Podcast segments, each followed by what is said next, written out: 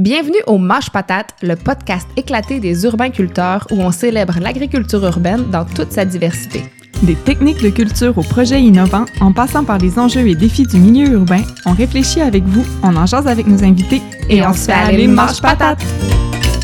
Bonjour, bienvenue à ce nouvel épisode du Mâche Patate, le podcast des urbains-culteurs. Je suis Marie-Hélène Dupé et je suis toujours accompagnée de Marie-Hélène Jacques. Alors aujourd'hui, on va pas vous présenter, comme on a eu l'habitude depuis le début, un thème qui est lié à l'agriculture urbaine. On vous présente plutôt un projet extraordinaire qui met l'agriculture urbaine au cœur de ses activités. Parce qu'en fait, l'agriculture urbaine est un outil puissant pour permettre à cet organisme-là de remplir sa mission. Oui, euh, en fait, on va vous présenter l'organisme La Butineuse de Vanier qui combat l'insécurité alimentaire dans le quartier de Vanier, donc depuis déjà 25 ans, depuis 1993. Euh, puis en 2012, La Butineuse a obtenu euh, une aide financière qui s'appelle Mission Jardin Urbain, qui a été mise sur pied par la Fondation GDG et la Fondation Québec Philanthrope. Euh, Mission Jardin Urbain, c'est un programme qui est à la fois social et environnemental et qui vise à créer euh, à chaque année un jardin sur mesure pour un organisme de bienfaisance dans la région de Québec. donc à chaque année, il y a un récipiendaire depuis 2011. On peut penser entre autres à Entraide Agapet, au Piolet, au Pignon Bleu, il y en a eu plusieurs. Et puis donc en 2012, c'était la butineuse de Vanier. L'appel de projet d'ailleurs pour 2019 euh, et, se passe durant le mois de novembre. Donc, allez voir sur le site de Mission Jardin Urbain si le formulaire est présentement en ligne. Ça devrait s'en venir s'il l'est pas encore. Donc, si on revient à la butineuse, en 2012, c'est notre organisme, les urbainculteurs, qui l'ont aidé à mettre en place le jardin sur son toit. C'est un jardin composé de 225 smart pots. Euh, cette année, on a été curieux parce qu'en fait, la grande majorité des employés actuels des urbainculteurs ont été engagés après 2012. ils avaient jamais vu le jardin sur le toit de la butineuse, ni rencontré son équipe, ni rien du tout. Donc, on s'est invité pour une visite guidée avec Mathieu Bernier, son directeur, et qui se trouve à être également notre invité aujourd'hui. On a vraiment tripé sur le projet, sur la façon dont l'agriculture urbaine y est intégrée, puis ça nous a envie d'en faire le sujet d'un podcast. Bonjour Mathieu, bienvenue au Mange Patate. Allô? Merci d'être avec nous. Ben, ça fait plaisir. Merci beaucoup de l'invitation. Est-ce que tu peux nous dire un petit peu qu'est-ce qui t'a amené à devenir directeur d'un organisme de lutte contre la sécurité alimentaire? C'est quoi un peu ton parcours? Oui, parfait. Ben, dans le fond, moi, je suis sorti de l'université en 2004. Euh, été diplômé en philosophie depuis 2001. Et euh, après ce, ce bac-là, ben, on se dit, ben, écoutons, côté emploi, il va falloir trouver quelque chose de plus... ah, je connais euh, ça aussi. oui. il va falloir s'ouvrir des portes un peu plus grandes que ça, puis plus... Euh, c'est ça, plus intelligente que ça. Donc, j'ai fait une maîtrise en administration. Plus intelligente, quand même intelligent. Oui, intelligent côté marché du travail ouais, et tout ça. Donc, ça, on est allé chercher formation personnelle. Ouais. Puis après ça, ben, formation professionnelle. Tu sais, on a, euh, on a quelque chose de, de, bien, là. Je suis allé faire une maîtrise en administration des affaires, en gestion des entreprises. Donc là, à ce moment-là, ben, les portes étaient euh, grandes ouvertes là, pour le marché du travail. Je vais faire un petit voyage en Europe avec ma conjointe. Euh, et quand on revient ici en 2004, ben, je me fais offrir ce poste-là le soir même où je revenais d'Europe. Euh, premier travail, première expérience d'emploi vraiment là. Je rentrais comme adjoint à la direction à ce moment-là à la butineuse pour travailler un peu plus sur les repas sous vide qui, euh, qui, qui allaient commencer à ce moment-là, là, qu'on mettait sur place. Donc, c'est, c'est de cette façon-là que je suis arrivé à la butineuse. Euh, le nombril très vert euh, dans, dans tout, tout, tous les domaines. Parce que là, tu étais un gestionnaire philosophe de formation. On peut dire ça, oui. Ouais. Puis, tu t'es trouvé à, à, gérer un projet de, de repas sous vide. C'est quand même tout un... Oui, ben vraiment la partie, la mise en marché, dans le fond, de cette partie-là. La butineuse était déjà un, un organisme communautaire qui travaillait en économie sociale en même temps. Donc, on cherche à faire un peu de profit pour soutenir notre mission. Je pense que vous faites pas mal ça, vous aussi, là, euh, aux agriculteurs. Donc, euh, euh, c'est, ça qu'on essayait de, de, pousser. Là. Et mon travail, ben, ça a été d'instaurer ça d'une, bonne façon avec toute l'équipe qui était en place à ce moment-là. OK. Est-ce que tu peux expliquer qu'est-ce que fait la butineuse de Vanier? Parce que là, les gens ont entendu parler de repas sous vide pour l'instant sans comprendre qu'est-ce qui, qu'est-ce qui se cache derrière tout ça. Est-ce que tu peux nous parler plus de l'organisme? Effectivement, parce que ça, on est en 2004, mais la butineuse existe, comme Marianne, tu l'as dit tout à l'heure, euh, depuis 93, mm-hmm. et on est un organisme de bienfaisance à la base. On travaille en sécurité alimentaire, principalement auprès des enfants du quartier de Vanier. Donc, les enfants qui vont fréquenter les deux écoles primaires euh, vont venir manger à la butineuse une fois qu'ils sont inscrits. Là, ils vont venir manger à la butineuse euh, à chaque midi scolaire donc, on leur offre une nourriture euh, de qualité, fraîchement préparée, des repas chauds complets. Donc, on, on donne un bon coup de main côté sécurité alimentaire. On travaille beaucoup en scène alimentaire l'alimentation en même temps avec les enfants. Puis on a toute une partie éducation là qui fait partie de notre mission là. Donc ces trois volets là, c'est vraiment la mission de base de, de, de la butineuse, c'est euh, se développer autour de ces trois axes là. Ok, puis est-ce que tu peux nous en dire un peu plus sur le contexte de Vanille en fait? Parce que là nous on est de Québec, on, sait un petit peu que c'est un quartier justement où il y a plus d'insécurité alimentaire, mais euh, peux-tu nous en dire plus à ce sujet-là? Oui, ben dans le fond, j'habite moi dans un dans un petit village à Cap-Saint-Ignace à une heure et quart d'ici, puis je trouve que Vanier, euh, j'ai toujours eu le sentiment que c'était comme une sorte de village dans euh, dans, dans la ville aussi là. Mais ça l'a déjà été historiquement en fait. Vanier était comme son, une ville à part, comme tous les quartiers de Québec. Fait que c'est c'est puis géographiquement aussi, elle se trouve c'est un quartier qui se trouve plus isolé. Fait que ça ça fait du sens. Effectivement. Mm. Puis dans la population, il y a tout. Puis je dis village, mais c'est tout l'aspect positif là, de, des villages que je vais que je que je vois là-dedans. Là, c'est tout l'esprit communautaire des gens qui sont qui sont présents. Les gens sont très soudés, sont très fiers de, de leur quartier, avec raison. Donc euh, c'est une population qui est euh, vieillissante, un peu comme le reste de, mm-hmm. de, la ville de Québec. Oui, en insécurité alimentaire en, en bonne partie. Donc euh, il y a beaucoup d'organismes communautaires qui existent dans différents domaines et la butineuse ben, a vraiment été développée au départ avec une concertation là des gens du milieu pour travailler auprès des tout petits, des, plus petits là en sécurité alimentaire. Donc euh, on s'inscrit là dans ce dans cette euh, problématique là, dans ces besoins là, de la population. Mm-hmm. Puis est-ce que ça quelle quantité d'enfants ça représente le, nombre d'enfants qui viennent dîner à la butineuse On a entre 40 et 50 enfants à peu près par midi qui vont euh, venir manger. On peut aller chercher peut-être une soixantaine ou 60 70 inscriptions au total. Donc une certaine rotation là, dans les enfants qui viennent ou qui viennent pas euh, manger parce que des activités ailleurs, à la maison des jeunes, dans les écoles. Mais ça se traduit par 40 euh, à 50 enfants par midi. Donc euh, ça fait à nourrir, ça fait beaucoup de bouches à nourrir. Ça fait plein de petits de, de, petits sourires là, qui viennent manger là, à chaque midi comme ça, avec lesquels on doit travailler. notre travail, dans le fond, oui, c'est une question de remplir le bedon. ça c'est comme la base, mais derrière tout ça, on essaie aussi de remplir l'esprit mm-hmm. en même temps là, des enfants qui vont euh, qui viennent manger. Donc on donne des cours de cuisine euh, deux midis par semaine euh, aux enfants. Que moi il y a des enfants qui ont qui ont 5 ans, qui ont 6 ans, qui s'en vont avec avec Gemma au sous-sol. Ils vont faire des des recettes de soupe, de spaghettis, de muffins, de biscuits. Donc il y a tout un côté éducatif qui est extrêmement important dans la mhm. butineuse et c'est tout aussi précieux que de mettre de la nourriture dans le bedon des, des tout petits en même temps. Ben oui, mais ça. Puis justement, c'est toi qui as amené l'agriculture urbaine à la butineuse, puis c'est devenu vraiment un élément essentiel. On sent que tu es complètement passionné. euh, puis comment comment fond ça s'intègre dans les activités de l'organisme? Ben Dans le fond, moi le, le les premiers pas qu'on a fait avec le toit jardin, ça s'est fait en 2012, vous en avez parlé. En 2011, on visite à ce moment-là le toit jardin de l'Aube-Rivière. Ma conjointe, euh, mon petit garçon Tristan, puis euh, puis moi, euh, on est totalement ébahi parce qu'on découvre là.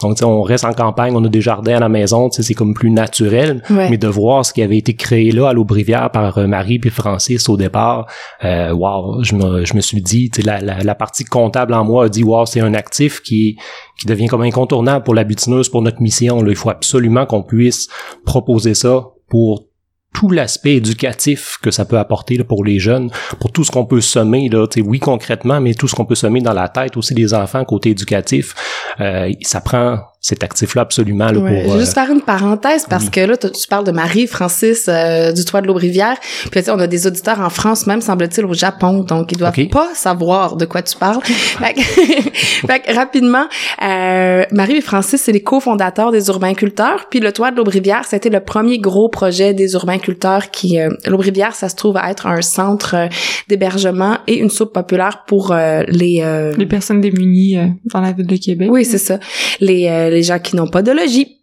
Et puis euh, pendant huit ans, il y a eu un toit jardin d'environ 600 euh, pots qui produisait en moyenne une tonne de nourriture par année. Puis toute cette nourriture-là était utilisée dans la cuisine de la soupe populaire. Et c'est ça que Mathieu a visité puis qui lui a fait une illumination. C'est en plein Donc, on a été chanceux à ce moment-là. Ben, le projet, le, le, le programme Mission Jardin Urbain euh, venait d'arriver à peu près. Là, il y avait eu l'année test avec euh, avec le Pignon Bleu, et nous, ben, on est allé chercher la, la, la, première subvention justement pour intégrer cette cette partie-là à notre mission. Donc, euh, ça a été ça a été une année extraordinaire là, de pouvoir monter un projet aussi gros que ça euh, avec euh, ben, pas avec les moyens du bord mais avec une certaine simplicité mais toute une efficacité là en même temps là. Mhm. Donc euh, depuis ce temps-là, ben on, on a pris en charge nous-mêmes, on a été autonome dans, dans, dans Ouais. le toit jardin. Euh, c'est- ça se voit bien parce que euh, on se vous nous connaissiez comme plus ou moins. Moi, j'ai connu Marie-Hélène euh, vers la fin quand elle a été engagée. Ouais. j'a- Si j'allais faire mon tour pour chercher mes choses euh, au- à la boutique, euh, on pouvait se voir là. Moi aussi, j'avais le nombril vert oui, à cette époque-là. on était tous des juniors. Ouais. ben, plus toi, mais en tout cas. Donc, euh, c'est, c'est- on, on s'est connus un peu de, de, de ce côté-là. Euh, on faisait, euh, on a commencé nous dans le fond, on voulait que le toit jardin ce soit vraiment une activité qui était entièrement contrôlée euh, à la butineuse. On commande nos semences, on fait nos propres semis. Donc quand je parle d'éducation Mhm. auprès des enfants, ben on leur montre à faire des semis, leurs semis de tomates, de poivrons, de fines herbes. Tu sais, ils choisissent eux-mêmes ce qu'ils veulent bien faire. Ils Ouais. peuvent rapporter à la maison les plans qu'on va préparer ensemble. Donc, il y a tout cet aspect éducatif là qui est extrêmement important là, pour pour nos tout petits. Euh, ben plus tard, là, quand ils auront euh, un appartement, une maison, ben ils seront capables de se De faire de la soupe hein, parce qu'ils l'ont pratiqué avec Oui, euh, avec nos cours de cuisine. Mais ils seront capables de jardiner un peu. Là, ils auront déjà des bases qui auront été semées. Là. Tu sais, pour nous, l'agriculture urbaine, euh, puis notre mission, ben, elle se traduit dans des petits gestes simples comme ça, mais qui vont euh, avoir une portée à long terme là, euh, auprès des auprès des enfants là, qui vont croiser nos chemins. là. Puis c'est une activité populaire, tu sais, les enfants, j'imagine, qui ont le choix d'aller faire des muffins avec Gemma ou d'aller cueillir des tomates sur le toit ou, tu sais, est-ce que On fait, on fait nos groupes, on a nos listes, il y a des des, des, euh, des remplaçants, il y a des files d'attente, là, effectivement, là, pour, euh, pour euh, toutes ces activités-là. Mais oui, c'est extrêmement populaire. J'imagine, je veux dire, tu sais, c'est une question que je pose, mais au fond, la réponse me paraît, me paraît évidente, là. C'est sûr que moi, à cet âge-là, j'aurais capoté. Ben Oui, oui. Puis oui. est-ce que tu sais à, à quel point ça a de l'impact justement en dehors de la butineuse? À quel, est-ce qu'il y a beaucoup, beaucoup d'enfants qui ramènent justement des plans chez eux, qui vont faire des initiatives à la maison? ou, Oui, euh, ben, quand l'école finit au mois de, de juin, le faire au début du mois de juin, dans le fond, nous, on laisse aller les plans avec euh, les enfants à la maison. On leur donne des conseils, euh, on, on voit là, est-ce qu'ils sont en, en pleine terre, est-ce qu'ils vont être dans des pots, comment ça va se passer. Fait qu'on donne des conseils un peu comme pour, pour les accompagner là-dedans. Puis quand ils reviennent en septembre, ben là, hey Mathieu, j'ai eu euh, tant de tomates sur mon plan, là, euh, mon poivron, il a même commencé à rougir parce que bon, ça a bien été ce- cet été-là.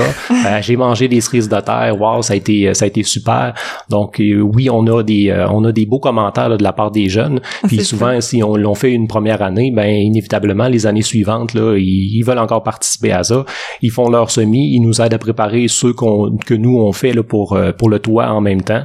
Donc euh, on, forme une, certaine relève, là, en tout cas on ouvre des portes pour que les gens puissent connaître ces, ces domaines-là. Là.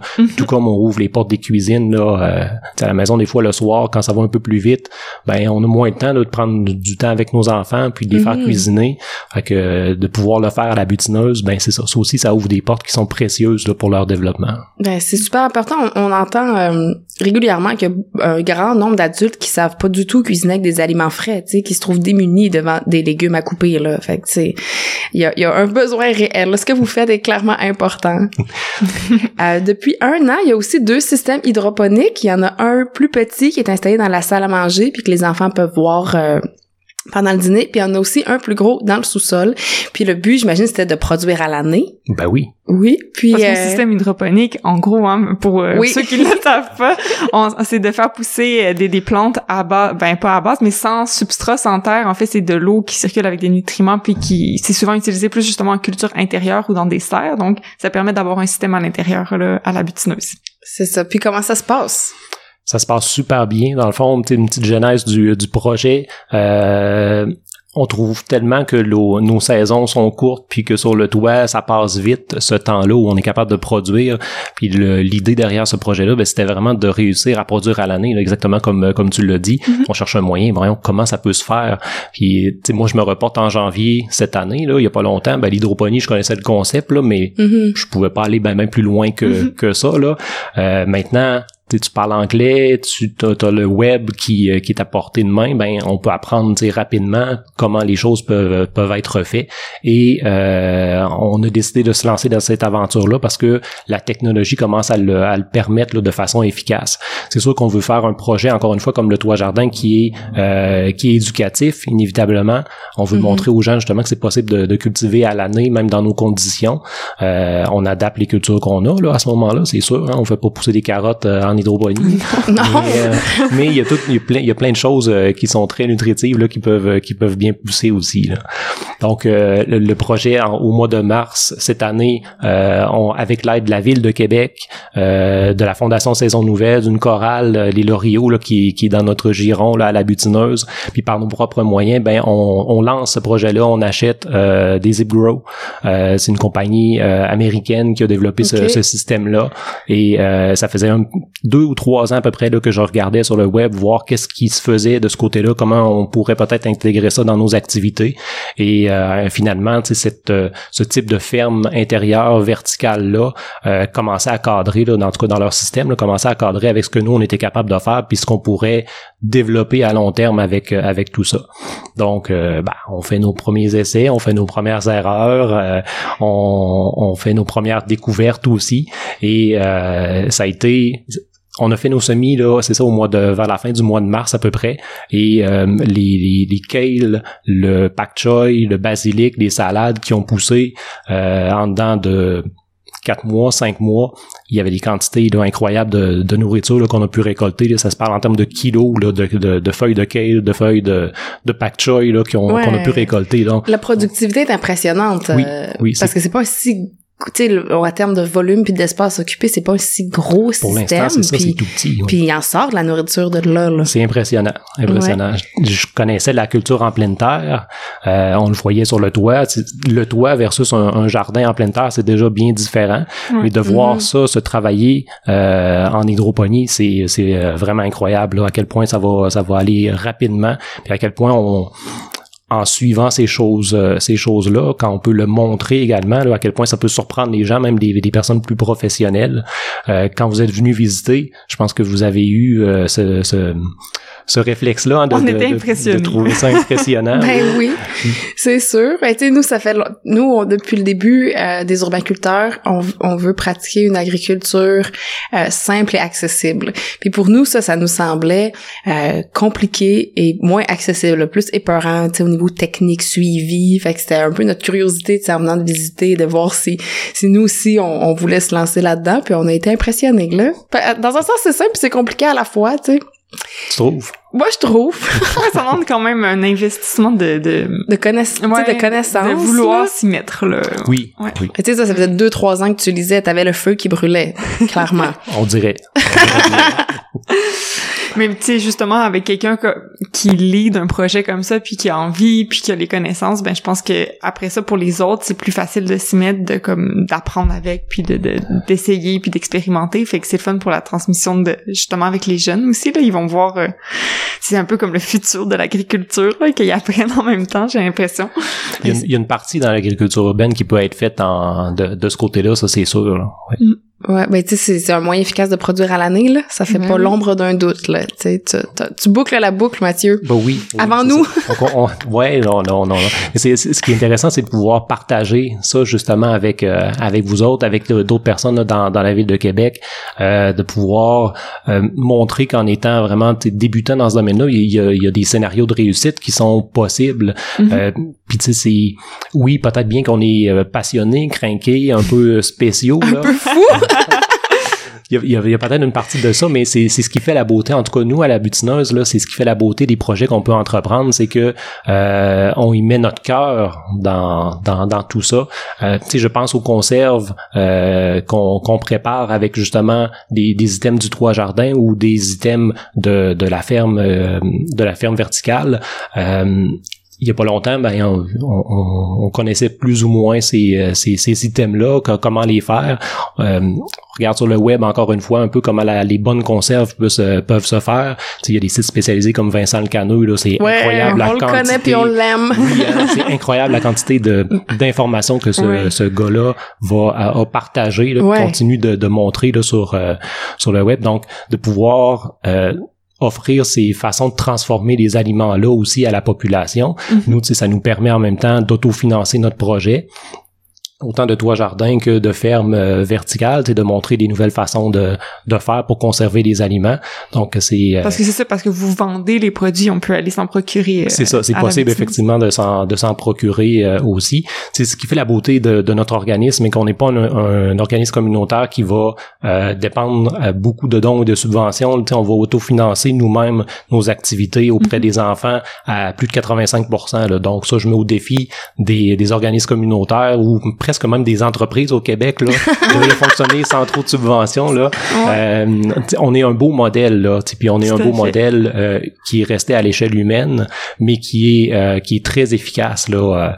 Euh, chapeau à la gang encore qui, qui travaille avec moi là à la butineuse parce que dans tous les domaines qu'on va qu'on va aborder, c'est un scénario de réussite là qui ben, ben, oui, mais ça clique avec nous parce que tu sais, on a le, même modèle d'affaires au fond d'être un organisme à but non lucratif qui est pratiquement euh, ben, plus, moi je sais pas le pourcentage par cœur mais euh, presque 100% autofinancé là.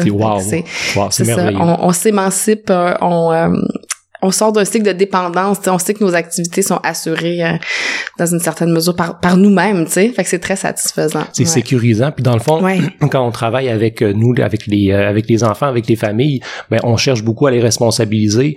Euh, tu sais, les enfants viennent pour une sécurité alimentaire, on leur offre des outils pour qu'ils puissent s'en mm-hmm. sortir le plus possible, euh, qu'ils se responsabilisent là-dedans. Ben il faut qu'on montre l'exemple. Si on si on fait l'inverse de ce qu'on essaie de montrer, là, on est euh, on est pas trop logique là. ça, ça s'accorde pas avec mon côté philosophie, ça s'accorde pas C'est ça, comment un philosophe peut vivre dans une telle incohérence? Non, non, c'est pas possible, pas possible.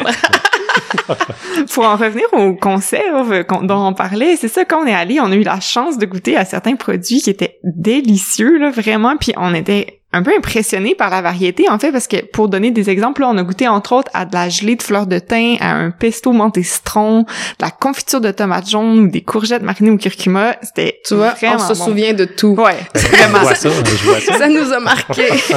puis, tu sais, ça nous arrive dans plusieurs projets de travailler euh, pour puis avec des populations qui sont plus vulnérables, mais souvent on va se faire demander dans ce cadre-là de de pas planter des affaires un peu trop bizarre entre bien des guillemets là comme je sais pas des, des fines herbes ça pogne déjà moins du, du kale ou des, des légumes un peu moins connus ça pogne moins. Donc euh, est-ce que tous ces produits-là, c'est pas justement des choses un peu bizarres. Pourquoi vous êtes allé vers là? Pour... Parle-moi ça. Parfait. ben, dans le fond, on a, on a comme une expérience connexe avec, euh, avec les tout-petits qu'on, qu'on va nourrir sur l'heure du midi euh, à la butineuse. On a une façon, une approche, dans le fond, qui a, qui a évolué au fil des années. Euh, tu sais, les enfants, ils viennent manger. on a été dompté à finir notre assiette pour avoir notre dessert, puis les courants de mm-hmm. pensée en nutrition ont beaucoup varié au fil des années. Euh, quand les petits viennent manger, on peut avoir du 5 ans, on a du 12 ans, du 13 ans, on a une grande variété d'enfants qui vont arriver chacun avec leur euh, leur euh, parcours personnel là puis il faut trouver la solution qui va à peu près marcher pour tout le monde là. fait au fil des années on a développé des façons de faire où on demande beaucoup la responsabilisation de l'enfant puis euh, il y a une partie qui appartient oui à nous en tant que qu'organisme qui va offrir de la nourriture de montrer des nouvelles choses mm-hmm. de d'aller sur des sentiers qui sont moins connus pour ces enfants là côté nourriture mais il y a une partie qui appartient aussi à l'enfant tu sais là j'en reviens à la responsabilisation, par l'autonomie. À 5 ans, c'est des choses qui s'apprennent, ces choses, ces, ces, ces concepts-là aussi. Là.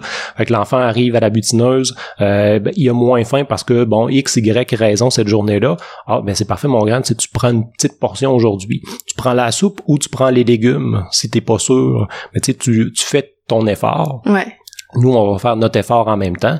Puis aujourd'hui, ça a été comme ça. Demain, ça sera peut-être autrement là, que ce sera que ce sera géré parce que le plat sera plus dans les habitudes de l'enfant. Là, mm-hmm. il, y a, tout ce type d'accompagnement là qui va être fait. Et je pense que c'est euh, c'est dans ça qu'il faut euh, regarder aussi l'arrivée des nouveaux, de, la bêta carte, nom duquel euh, c'est des plantes qu'on est porté à mettre rapidement au jardin ou dans les pots parce que ils ont un effet wow qui est, qui est très rapide. En effet il faut savoir les cuisiner, il faut savoir quoi faire avec ces choses-là aussi. Puis ça demande inévitablement de l'éducation, ça demande de, de, de s'être approprié ce produit-là, puis savoir comment le travailler. Là. Les, les cuisiniers, euh, ils vont le savent, là, c'est des, des produits qui vont être cuisinés d'une certaine façon. Ça peut pas être fait n'importe comment, parce que si c'est mal fait, ben on, on va avoir une mauvaise une mauvaise expérience là. Un tout petit, avant qu'il commence à manger euh, ou à aimer quelque chose, il doit manger au moins 20 fois cet item-là,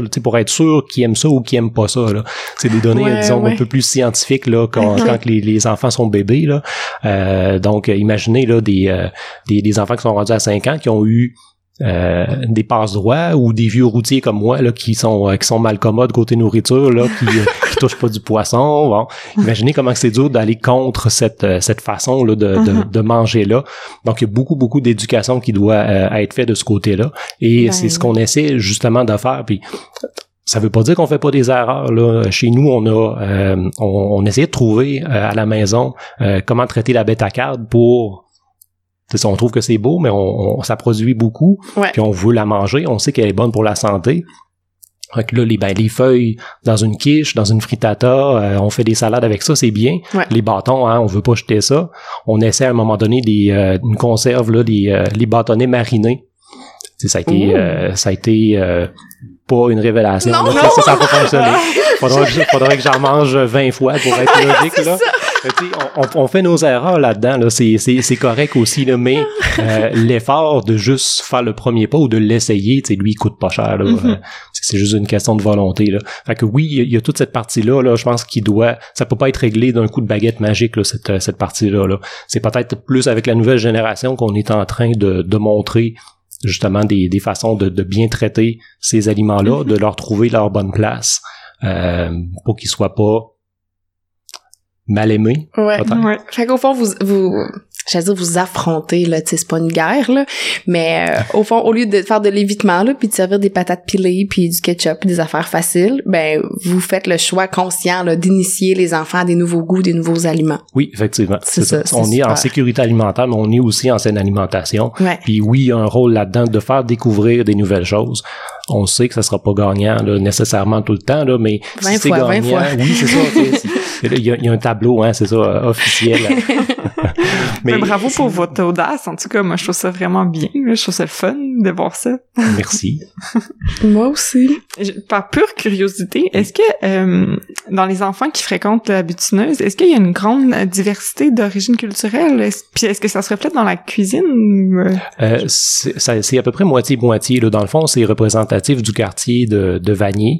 Euh, Vanier a été dans les dernières années un, un coin justement où il y avait euh, l'accueil des immigrants se faisait dans, dans ce secteur-là, là, avec euh, son mari d'incarnation. Il y a un HLM qui est là, dans le mhm. secteur Claude Martin. Il y a aussi des, des endroits où justement les réfugiés, entre autres, pouvaient arriver à cet endroit-là. Ils se ramassaient beaucoup à l'école sans frontières. Donc, on avait... Euh, c'est comme ça un peu que le, le, terrain là, de, la population là, se, se, se créait. Là. Mhm. Donc, ça s'est reflété inévitablement là, à la butineuse aussi.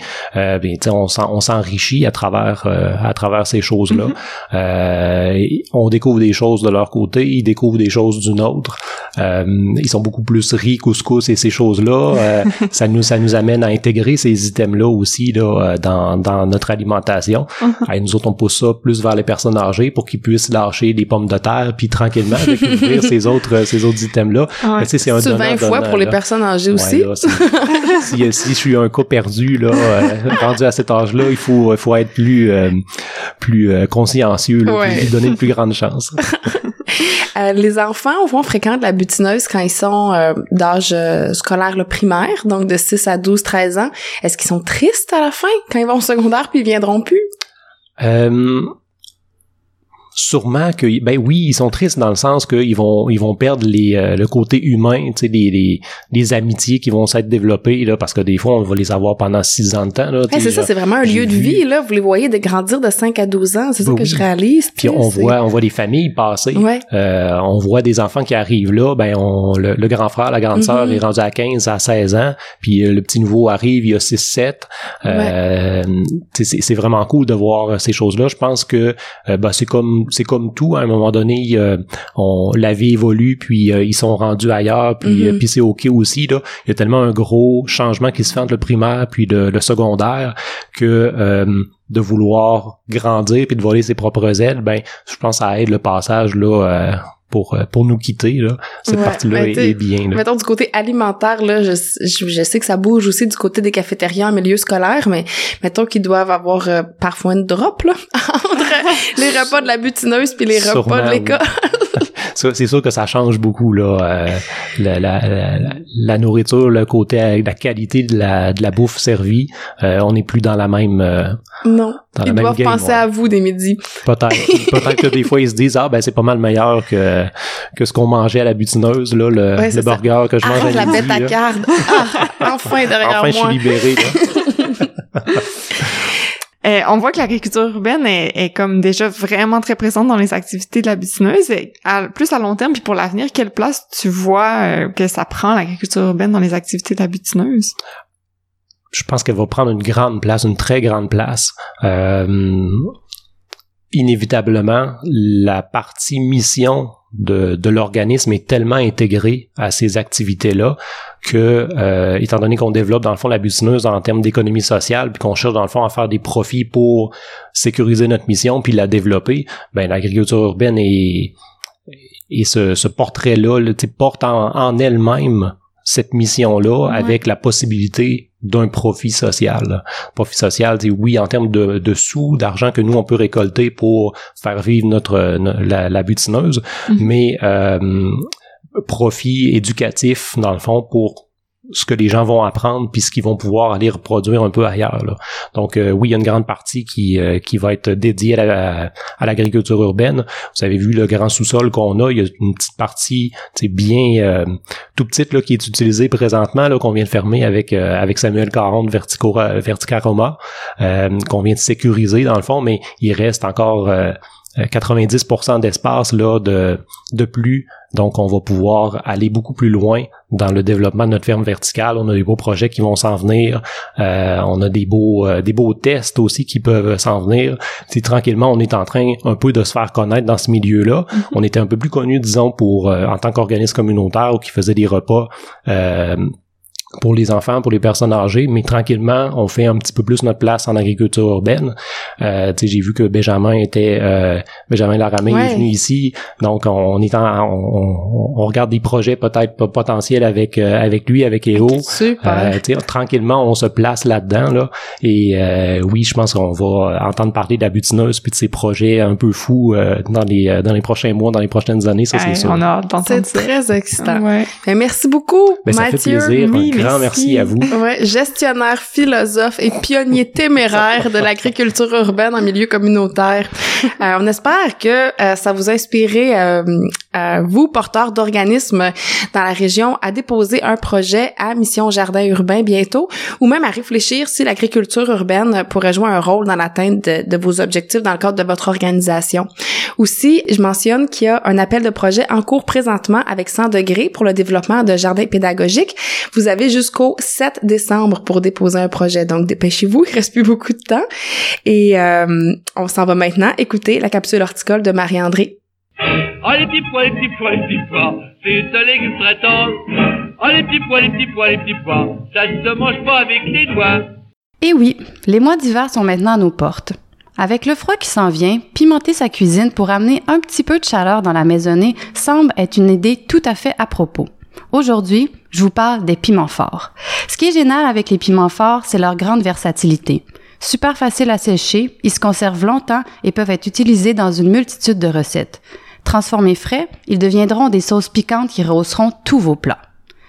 Que vous souhaitez en cultiver dans votre potager l'année prochaine ou que vous les achetiez à l'épicerie, il y a une première notion à apprivoiser, celle de l'échelle de Scoville.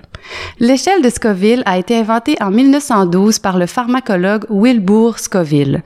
Sur une échelle de 0 à 16 milliards, elle mesure principalement la force des piments, c'est-à-dire qu'elle renseigne sur le niveau de piquant de chaque piment. Soyez toutefois rassurés, les cotes au-delà de 4 millions sont occupées par des composés chimiques spécifiques et non à des piments comestibles. Mais comment calculer un niveau de piquant? Pour mener ces expériences, M. Scoville réduisait en purée le piment frais entier dans un mélange d'eau sucrée qui était ensuite soumis à un groupe test. Cette préparation était ensuite progressivement diluée jusqu'à ce que la sensation de brûlure ait complètement disparu. La cote donnée à un piment provient donc du nombre de fois où la préparation de base a dû être diluée afin que le fameux piquant soit indétectable. Toute une expérience. Pour vous donner une petite idée, le piment jalapeno se situe entre 2500 et 8000, tandis que certaines variétés d'habanero se sont cotées jusqu'à 577 000. La sensation de brûlure que nous avons tous déjà expérimentée vient principalement d'une molécule qui se nomme la capsaïcine. Bien que certains considèrent cette sensation comme un élément gustatif d'intérêt, son utilité au point de vue biologique est tout autre. En effet, de par la force de la capsaïcine, ce composé est censé permettre aux fruits, et donc aux graines de la plante qui les produit, d'être moins exposés à la prédation.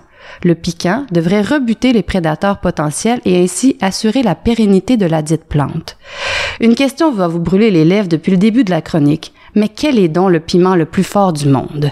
Beaucoup de passionnés tentent de repousser les limites et se consacrent à la création d'un hybride toujours plus puissant.